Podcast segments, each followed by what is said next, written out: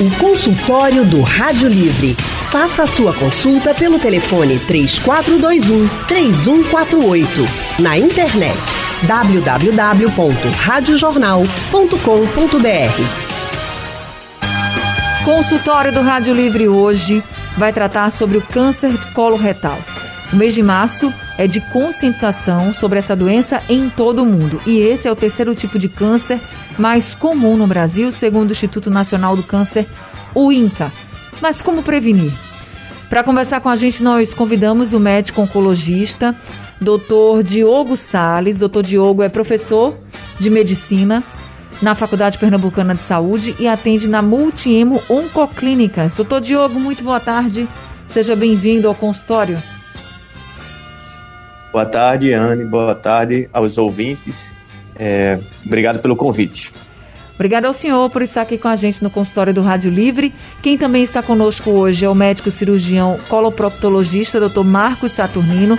Dr. Marcos atende no Hospital Português, no IMIP, no Hospital Barão de Lucena. Doutor Marcos, muito boa tarde. Seja bem-vindo também ao consultório do Rádio Livre. Boa tarde, Anne. Boa tarde, Diogo. Boa tarde a todos os ouvintes. A gente que agradece também a sua presença aqui no consultório do Rádio Livre. E, gente, segundo o INCA, 40 mil novos casos de câncer coloretal surgem todos os anos. Então, doutor Marcos, é muito comum também esse diagnóstico aqui em Pernambuco? É, é muito comum. Inclusive, é, pelos últimos dados do INCA, que é o Instituto Nacional do Câncer, está disponível para todo mundo no, no site da instituição. O câncer coloretal hoje ele é o segundo mais comum tanto em homens como em mulheres. Em homens ele fica atrás do câncer de próstata e em mulheres do câncer de mama. Então, então o que acontece muitas vezes é que os pacientes é, não fazem o exame de rastreio no momento que deve ser feito e acabam já chegando com o câncer em si, não mas... com a lesão pré-maligna, digamos assim. Entendi, mas o câncer coloretal, ele é silencioso ou dá sinais? Na maioria das vezes ele é silencioso. Né? Ele pode é, dar alguns sintomas, sangramento, dor abdominal, alteração do hábito intestinal. Então, aquela pessoa que sempre evacuou direitinho e começou a ficar com prisão de ventre, ou começou a ter diarreia, isso é um sinal que a gente chama de alerta, né? Uma anemia que você não sabe de onde vem, é, mas a minoria, digamos assim, geralmente cânceres que trazem muitos sintomas já estão num estado bem mais avançado. Então, o ideal é realmente fazer o exame de rastreio. Doutor Diogo, que exame é esse de rastreio que as pessoas precisam fazer? É, na realidade, a gente tem que entender primeiro o que é o rastreio, né? É, o, como, como o Marcos falou, é uma coisa extremamente importante. O rastreio é qualquer exame que a gente faça para detectar uma doença no estado inicial, né? Especificamente, quando a gente fala de câncer, o rastreio é empregado é, no sentido de fazer um diagnóstico precoce e tratar uma doença para deixar o paciente curado, né? Especificamente no, no câncer de, de cólon, né? Que é um câncer de intestino grosso, retal também, né? Que é, acomete a parte do reto, a gente tem que entender um pouquinho da anatomia, talvez para o ouvinte que não seja médico, eu acho que é bom explicar que quando a gente fala de cólon, a gente está falando do intestino grosso, tá? E a parte final do intestino grosso, que é o reto. Então, é um câncer coloretal que vai até o canal anal. Então, o exame específico de rastreio para o câncer coloretal é o que a gente, na realidade, tem um mais simples que a gente pode fazer, que chama sangramento oculto nas fezes, mas ele pode falsear com algumas alterações, desde ingerir carne, tá? E o exame mais complexo, que chama colonoscopia. Esse exame mais complexo é o melhor que pode ser feito, uma vez que ele além de dar o diagnóstico da doença, ele para a gente, ele faz a biópsia, a gente já consegue avaliar melhor e fazer um diagnóstico mais acertado da doença, tá? Então, se for para escolher um dos exames, o ideal seria fazer a colonoscopia de rastreio. Todo mundo tem que fazer? Excelente pergunta. É, a partir dos 50 anos, tá? É, a gente lembra muito do, do, da mamografia, do Papa Nicolau, o homem do PSA, tá? E é uma coisa que a gente vê em consultório relativamente é, frequente, as pessoas esquecerem da abordagem do, do câncer de colo e reto. O Marcos falou uma coisa que é extremamente importante, né? Que são basicamente o segundo mais frequente é, quando a gente fala em homens e mulheres, Então, todas as pessoas acima de 50 anos, a princípio, têm indicação de fazer colonoscopia. Mas essa é a faixa etária mais preocupante, doutor Diogo? Ou as pessoas mais novas também precisam ficar atentas, que podem acontecer casos do câncer coloretal?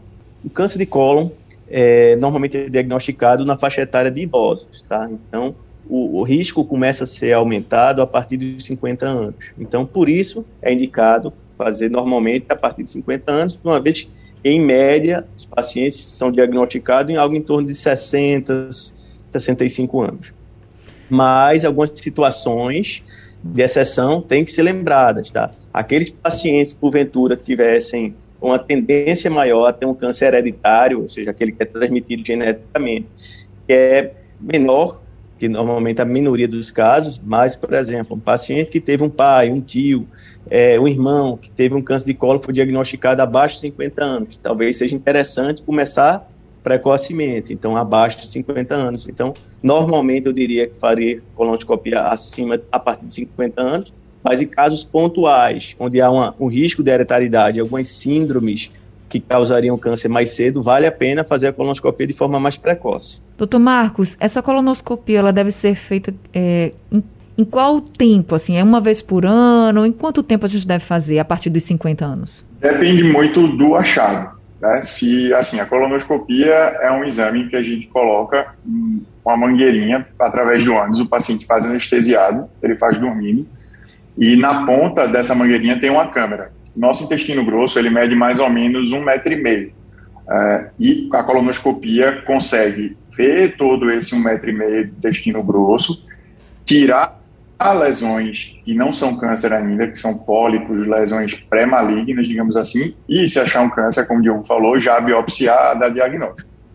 É, depende, por exemplo, se a pessoa faz uma colonoscopia e essa colonoscopia estava tudo ok, o, o intestino estava limpinho, é, não tinha nenhum pólipo, nenhuma lesão, não tem história familiar, a gente está seguro é, de repetir esse exame entre 5 e até 10 anos, dependendo da literatura. Mas se o paciente já tinha algum pólipo, vai depender do número de pólipos que ele tinha, do tamanho dos pólipos, do resultado da biópsia dos pólipos.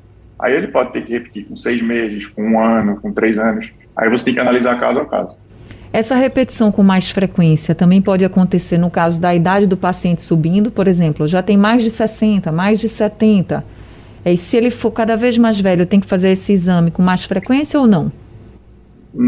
Não, pelo contrário, assim, é, as recomendações atuais é que assim, o exame de rastreio, como o Diogo falou, é aquela pessoa que não sente nada. Se o paciente está fazendo a colonoscopia porque ele tem sangue nas fezes, porque ele tem dor abdominal, aí já não é um rastreio. Rastreio, é como o Diogo falou, você tem que fazer o exame independente de você sentir qualquer coisa. É, então, nesse caso, a, acima dos 85 anos, por exemplo, não é recomendado fazer de rastreio. Então, o paciente não sente nada, está com 85, 86 anos. Eu vou pedir uma colonoscopia? Não, não vou entre 75 e 85 anos, você tem que ver caso a caso. Se o paciente não tem muita doença, né? Se é um paciente idoso, mas muito ativo, aí você pode até indicar o exame. Entendi. E pela sua vivência, o senhor percebe que esse, essa doença ela é mais comum em homens do que em mulheres ou vice-versa? Ou não é muito dividido? Então, é assim, na prática, a gente pega todo tipo de paciente, né? é, o que tem acontecido com, em, em termos de, é, de, preponderância de sexo. Assim.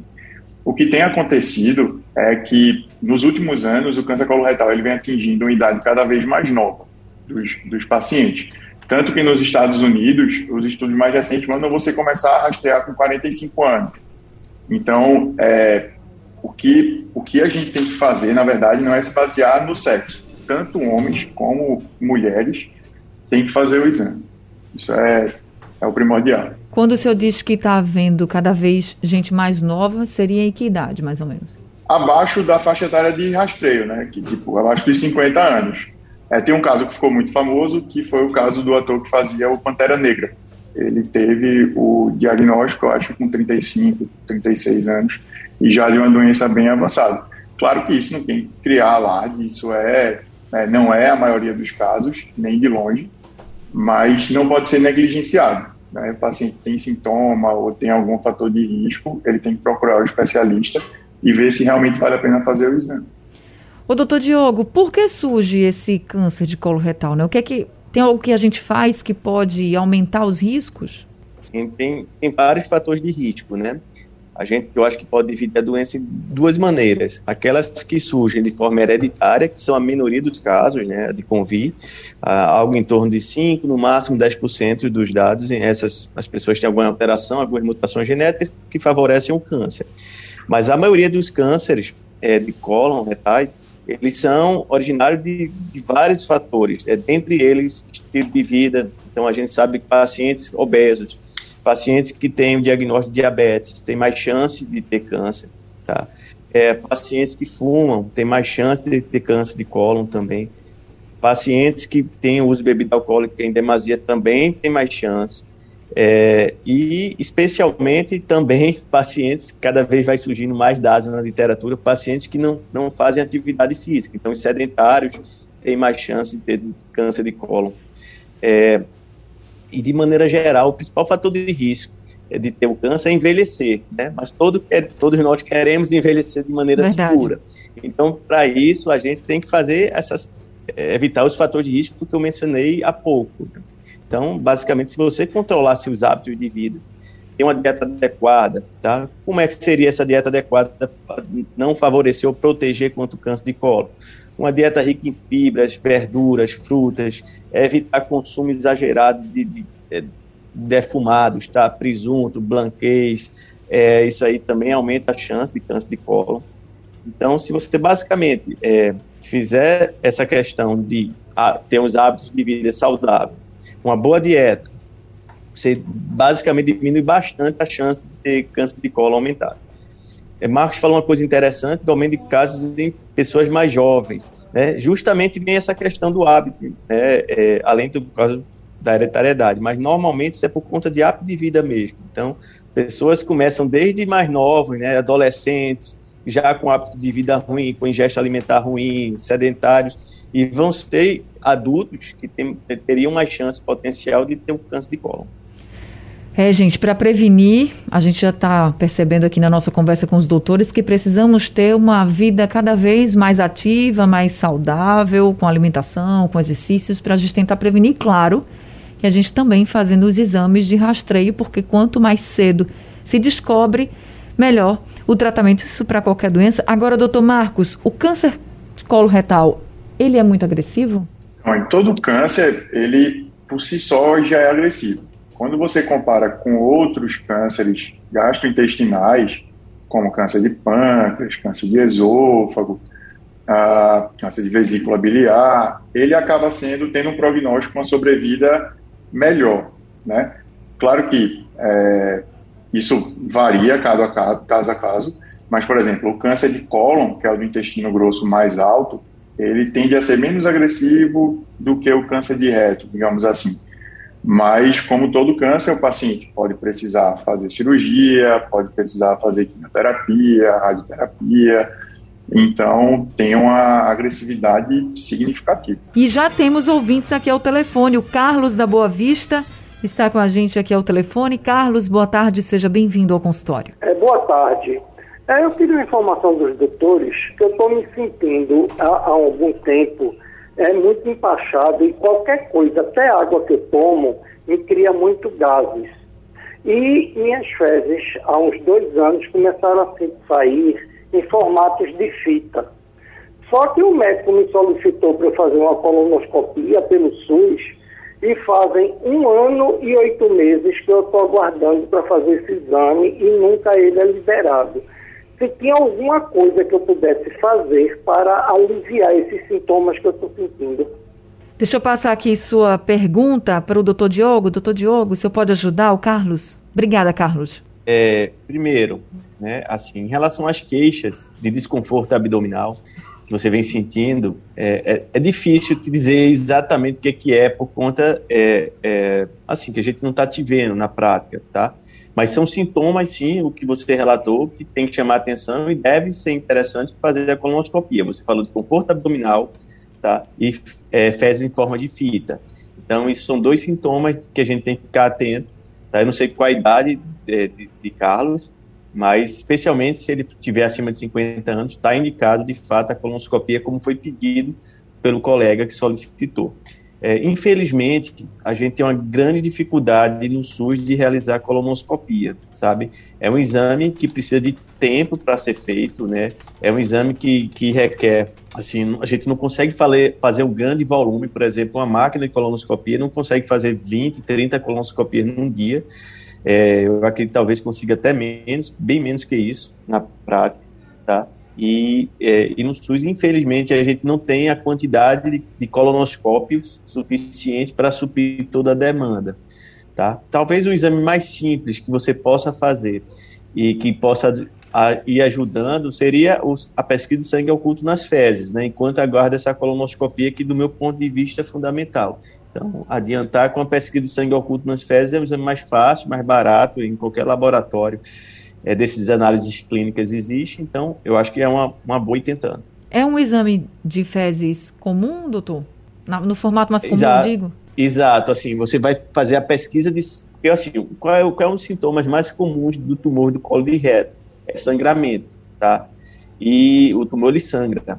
E às vezes a gente não consegue enxergar propriamente dito nas fezes o sangue. A sangue pode ser microscópico. Então, ele vai fazer uma análise clínica que vai avaliar se tem sangramento. Agora, é um exame que ele tem alguns falsos positivos, tá? A gente tem que ter uma dieta bem restrita, você não pode usar carne vermelha durante algum tempo antes de fazer o exame, evitar comer beterraba também, porque esses, é, esses alimentos podem falsear o exame. Então, mas assim, o ideal é a colonoscopia, mas quando a gente não dispõe, é fácil, no momento, a pesquisa de sangue oculto nas fezes seria interessante. Tá certo, respondi então aqui para o Carlos. Roberto de Vista Alegre, Jaboatão, também está com a gente. Roberto, boa tarde, seja bem-vindo ao consultório. Boa tarde. A questão que eu falo, ela se inclui também esse, esse sistema de demora de fazer, que esse sistema de regulação, regulamentação de saúde da cidade é, é triste, desagradável. Eu queria saber quem já fez, deu, deu pólito e deu benigno, se é preciso, todo ano está fazendo. Então, Roberto, o doutor Marcos até já falou sobre isso, mas ele vai é, esclarecer melhor para a gente. Doutor Marcos. Seguinte, é, depende muito do o pólipo deu benigno, ótimo. A, a função do exame que a gente quer é justamente essa. É que se o paciente tiver um pólipo, né, que enquanto ele é benigno, ele seja retirado no próprio exame, e aí a gente não vai permitir que ele vire um câncer. É, o tempo, não necessariamente tu precisa fazer o exame todo ano, de forma alguma.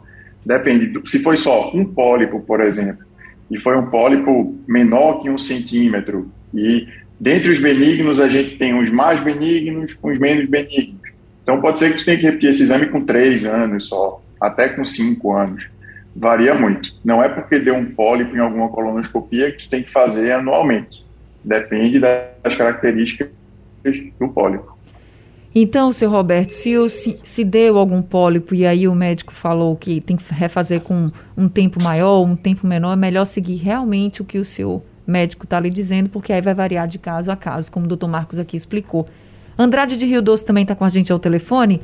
Andrade, seja bem-vindo ao consultório. Boa tarde. Boa tarde, minha querida Anne Barreto. Boa tarde, doutor Diogo. Boa tarde, doutor Marcos. Isso. Eu fico muito sentido pelo Carlos.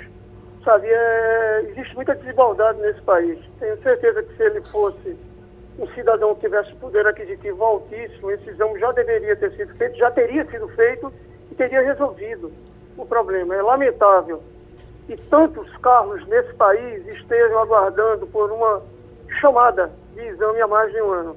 Queridos, o nosso Brasil ele é feito de várias raças, uma miscigenação gritante. Todos os povos se encontram aqui no nosso Brasil. Eles se misturam. Essa mistura de raças facilita uh, o, o, surgimento desses cânceres, hábitos alimentares facilitam. E se existe algum povo nesse planeta onde a incidência desse câncer seja maior? Obrigado, querido. Obrigada, Andrade. Doutor Diogo? Vamos lá. É, eu concordo com a questão é, de Andrade aí, né? Realmente a gente fica triste por essa dificuldade que a gente tem de fazer a colonoscopia, né? É, como eu falei, é um, é um exame diferente da, de um PSA, por exemplo, de, de uma mamografia, é um exame mais requintado e de um preparo mais difícil. Então a gente tem uma demanda muito grande e muito maior que a oferta de aparelho, né? Uma coisa que infelizmente é, eu acredito que um dia vai mudar. Sobre a miscigenação brasileira é, da nossa população, eu acho que é uma coisa, inclusive, protetiva, sabe? Enquanto mais misturado uma raça for, é, melhor do ponto de vista de incidência de câncer, tá? É, porque uma vez a gente sabe quanto maior o parentesco, por exemplo, algumas, algumas famílias, algumas raças, inclusive, elas têm uma tendência a casar primos, né? É, tem alguns subtipos de judeus, por exemplo, que fazem isso. E esses, esses casamentos consanguíneos, eles terminam por favorecer a incidência de algumas doenças que outra hora não apareceriam, tá? É, então, a miscigenação, a mistura do brasileiro, isso é interessante, tá? Então, leva um pouco menos tendência a ter câncer. É, já em relação aos hábitos, sim, eu acredito que vale reforçar uma coisa que eu falei. Cerca de 90% dos cânceres de cólon não são resultado de herança tá, genética. Então a gente não herda isso. A gente, ao longo da vida, vai favorecer é, de acordo com nossos hábitos. Então, se você fizer atividade física, tiver uma dieta rica em fibra, tá, é pobre em uso de, de embutidos, é, se você não for obeso, enfim, não fumar, tiver uma qualidade de vida ok, a tendência de você ter câncer de colo é bem menor do que se você tivesse é, é, ou fizesse uso desses fatores de risco, tá? Então, a melhor maneira de prevenir é, é dessa maneira, tá certo? Então, focar nos hábitos, tá? Eu reforço que não só o câncer de cólon, tá? A gente está falando do câncer de cólon especificamente, mas é a prevenção de qualquer outro tipo de câncer. É interessante a gente ter um hábito de vida é, bom. Nós estamos conversando com os médicos Dr. Diogo Sales e também com o Dr. Marcos Saturnino. E aí eu queria saber, doutor Marcos, a gente falou muito sobre sintomas, sobre sinais, e um dos que ficou mais claro aqui para todo mundo é a questão do sangue nas fezes. Se a pessoa tem realmente sangue nas fezes e se ela tiver com o câncer coloretal, esse sinal é um indício de que o câncer possa estar em um estado avançado ou não tem relação? Sim, tem relação. Qualquer tipo de sintoma, na verdade, que é gerado pela lesão, você tende a imaginar que ela é mais avançada. A pessoa pode ter, eu diria, até a sorte de ter uma lesão ainda bem pequena e que gere sintoma, que gere um sangramento, e aí você acaba indo procurar assistência por isso, procurar ajuda por isso. Mas, é, via de regra, quanto mais sintomas o paciente tem, é, a gente já vai pensar que a doença é, é um pouco mais avançada. Mas isso não tem relação direta. Tem lesões pequenas iniciais que sangram, tem lesões muito grandes que não tem sintoma nenhum. É aquela história, gente, para ter o sinal de alerta mesmo. Agora, doutor Diogo, falando um pouco sobre o diagnóstico, né? A gente está aqui falando sobre o câncer coloretal, estamos no mês de março, março azul, que é um mês de conscientização sobre essa doença em todo o mundo. E o que a gente está colocando aqui, claro, como você pode prevenir, mas se você vai ter essa doença, você pode ter essa doença, que ela seja descoberta o mais cedo possível. E aí, sendo diagnosticada, como é o tratamento? A gente até conversou que pode ter radioterapia, quimioterapia, até cirurgia, mas, por exemplo, esse tratamento, ele vai depender do local onde o tumor está localizado? É, na realidade, vai depender inicialmente do que a gente chama de estadiamento do câncer, né? O estadiamento nada mais é do que saber aonde esse câncer está. Primeira pergunta, esse câncer está restrito ao cólon, ao reto, e aí tem um tratamento. Se o câncer já se espalhou, foi para outro órgão, por exemplo, fígado ou pulmão, o tratamento é bem diferente, tá? Mas de maneira geral, podemos dizer, se for diagnosticado no estágio mais inicial, e aí entra Marcos, o pessoal da proctologia, cirurgia, como um tratamento fundamental se você acha que o, é, e, e, se o paciente vai ter cura. Então, a cirurgia é uma parte muito importante do tratamento, tá? Então, para tumores de forma mais iniciais, ou aqueles tumores que, mesmo não sendo tão inicial, mas que apresente alguma complicação, tipo o tumor obstruiu o intestino, o tumor perfurou o intestino. A cirurgia também é muito importante nesses casos. Já se tratando de doenças mais avançadas, é o que a gente tem basicamente hoje, quando eu falo avançada, é aquela, aquele pacientes que não vão ter condições de uma cirurgia porque o tumor já saiu do intestino. A gente basicamente tem quimioterapia, que todo mundo sabe é, normalmente o que é que é, tá? E hoje há uma, há uma classe de medicação mais nova, tá? Que é até importante sempre lembrar que o tratamento oncológico hoje não está só baseado em quimioterapia a depender do tipo de câncer. A gente tem algumas armas mais modernas, tipo a terapia de alvo molecular, que é isso. A gente, em vez de fazer um tratamento inespecífico, que é a quimioterapia, que vai destruir todas as células que se multiplicariam rápido, como é o caso do tumor, a gente vai fazer um tratamento mais dirigido e pontual para aquele tumor que tem uma determinada mutação. Então, hoje a gente já consegue fazer isso em colo. Isso repercute diretamente em duas coisas: melhora da qualidade de vida, porque o paciente vai ter menos efeitos adversos do tratamento, tá? Assim como melhor sobrevida, os pacientes vão viver mais, tá? Então, nos últimos tempos, eu acho que nos últimos 5, 10 anos, a gente tem ganhos extraordinários, assim, mesmo se tratando de, de, de um paciente com doença metastática. Então, o diagnóstico é só um começo, tá? A gente consegue melhorar muito. Tem um paciente em consultório que já está vivo com a doença metastática há cinco anos, por exemplo, tá? E outros, mesmo com a doença metastática, que operaram e estão bem tranquilos, tá certo? Então, vai depender muito, respondendo a tua pergunta, desse estadiamento, a gente vai direcionar o melhor tratamento do, do doente. O doutor Diogo, e com relação nesse estágio mais avançado da doença, o risco de cura, o risco não, a chance de cura é muito menor ou não existe quando está no estágio mais avançado? Veja só, o câncer de, de cólon é um, é, um, é um câncer bem interessante, porque mesmo quando a doença está mais avançada, há uma possibilidade, sim, de cura, tá certo? É, em alguns casos pontuais, quando a gente não tem uma doença muito avançada, por exemplo, eu tenho alguns três ou quatro lesões no fígado, que eu posso fazer, operar o, cólon, né, o intestino grosso, e posteriormente operar o fígado, eu deixo o paciente bom, tá? Eu também tenho alguns pacientes que fazem isso, inclusive é, no consultório e até no próprio MIP, onde Marcos trabalha também.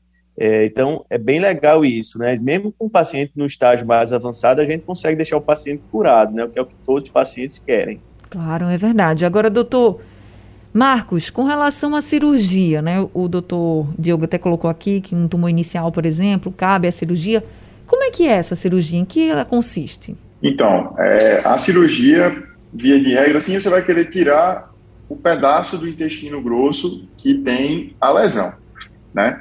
Se for uma lesão muito inicial, inclusive um câncer muito inicial, ele pode ser tirado na própria colonoscopia. O paciente nem precisa ir fazer a cirurgia em si. É, precisando, não dando para tirar esse câncer pela colonoscopia, aí a gente precisa fazer a cirurgia. Nem toda cirurgia do intestino, o paciente precisa ficar com aquela bolsinha de colostomia, que é por onde é, faz as fezes, que pode ser temporário, pode ser para sempre, vai depender caso a caso. A gente vai tentar, na maioria das vezes, tirar o pedaço do intestino grosso que está com a lesão e fazer uma emenda, uma costura, né? juntar as duas bocas que sobraram para o paciente continuar evacuando pelo ânus. Mas é, isso também a gente vai individualizar cada caso. A cirurgia pode ser feita da via convencional, que é com o corte, né? com, com a laparotomia, que a gente chama. É, pode fazer também por vídeo laparoscopia, que é aquela que você faz uns cortezinhos pequenos e hoje até tem a possibilidade de se fazer através do robô. Né? Então aí vai da disponibilidade do serviço, do que a gente vai ter, do perfil do paciente e da própria lesão. O pós-cirúrgico é complicado ou não? Então, a, é uma cirurgia grande, né? é uma cirurgia que, dependendo da localização, pode durar seis, sete horas. É, e o pós-operatório, a gente diz que geralmente o paciente fica de 5 a 7 dias internado. Então, como a gente manipula o intestino, principalmente se for a cirurgia aberta, que a gente chama convencional, é normal ele ficar um pouco preguiçoso depois da cirurgia.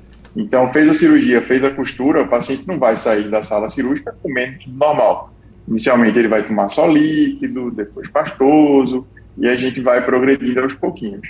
Então a gente estima o tempo de internação 5, 7 dias, mais ou menos. Tá certo. Carlos Alberto, nosso ouvinte, mandou aqui uma mensagem para a gente. Vamos ouvir. É, boa tarde. Veja só, é, eu tenho um, um, colega meu que ele, ele teve câncer no, no intestino grosso. Ele estava fazendo um tratamento.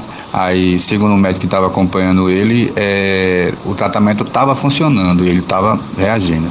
Aí, de repente, ele infartou. É, socorreu ele, mas ele não resistiu. Aí ele morreu de um infarto que ele teve. Esse infarto que ele teve foi devido ao tratamento que ele estava fazendo?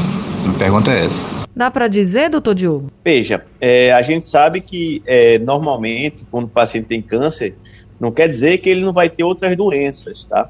E como eu falei para vocês, normalmente o perfil de que tem câncer de cólon né, são pacientes que têm alteração de algumas taxas da glicose, de colesterol, tá? E por isso tem outros fatores de risco. Então, o que eu digo para meus pacientes, normalmente quando a gente consegue inicialmente controlar a doença oncológica, eles têm que se cuidar das outras coisas, tá? Então, assim, é, não adianta focar exclusivamente no câncer. O paciente, ele é um paciente, se ele tiver outras comorbidades, a gente não pode esquecer. E outra coisa interessante, né? Lembrar que, como eu falei para vocês, a maioria dos cânceres são em idosos, tá? E normalmente os idosos eles vão ter no, pelo menos uma hipertensão, tá? diabetes. Então a gente tem que controlar isso.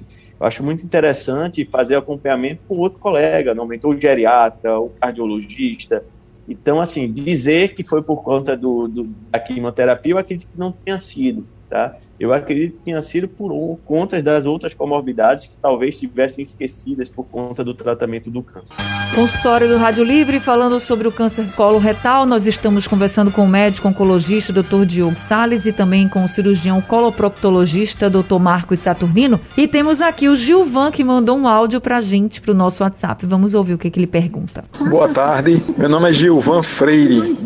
Gostaria de saber aí dos doutores, porque vez por outra não é direto não, mas uma vez ou outra acontece de eu estar com problema de hemorroida, certo? Aí da última vez sangrou um pouco, consequência das fezes saírem muito é, sólidas, duras no popular, né? Entendeu? Aí tem alguma coisa a ver com esse câncer ou, ou são coisas totalmente distintas? Aí fica muito irritado o local, entendeu? Muito obrigado, uma boa tarde a vocês. Obrigada, Gilvan. Doutor Marcos, o senhor pode ajudar o Gilvan?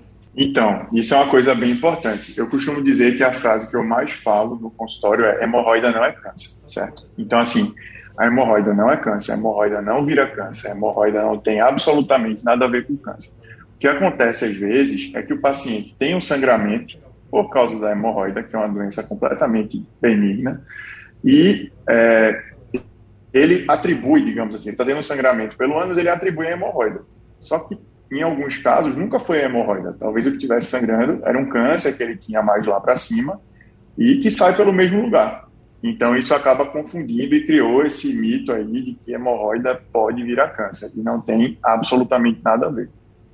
Tá certo. Então, Gilvan, Pode ficar tranquilo sobre essa sua Fique preocupação. Tranquilo. Mas, Isso. se tiver na idade, já faz aí o exame de rastreio, porque todo mundo precisa fazer, homens e mulheres. Gente, consultório do Rádio Livre chegando ao fim. Eu queria agradecer muito ao doutor Marcos Saturnino, cirurgião coloproctologista. Eu sei que vocês vão me pedir o telefone do consultório do doutor Marcos, então, ó, 3416 8448, o número do consultório do Dr. Marcos. Doutor Marcos, muito obrigada pelas orientações aqui para os nossos ouvintes, viu? Obrigado, Anne. Obrigado, Diogo. Obrigado a todos os ouvintes. Estou à disposição. Seja sempre muito bem-vindo aqui no consultório. E o senhor também, doutor Diogo Sales, oncologista, que também trouxe muita informação e muita orientação para a gente. Inclusive, gente, o número do consultório do doutor Diogo é o 3205 0505. Doutor Diogo, muito obrigada também por mais esse consultório, viu? Prazer em participar e tirar a dúvida de todo mundo, né? E falar desse câncer que é tão importante. Prazer também participar com o Marcos. Sejam sempre muito bem-vindos aqui com a gente. Uma tarde de muita orientação e a gente precisa sim se cuidar para prevenir esse e outros tipos de câncer também.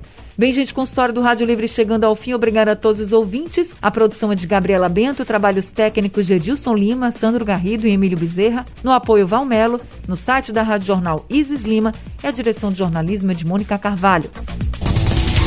Sugestão ou comentário sobre o programa que você acaba de ouvir, envie para o nosso WhatsApp 99147 8520.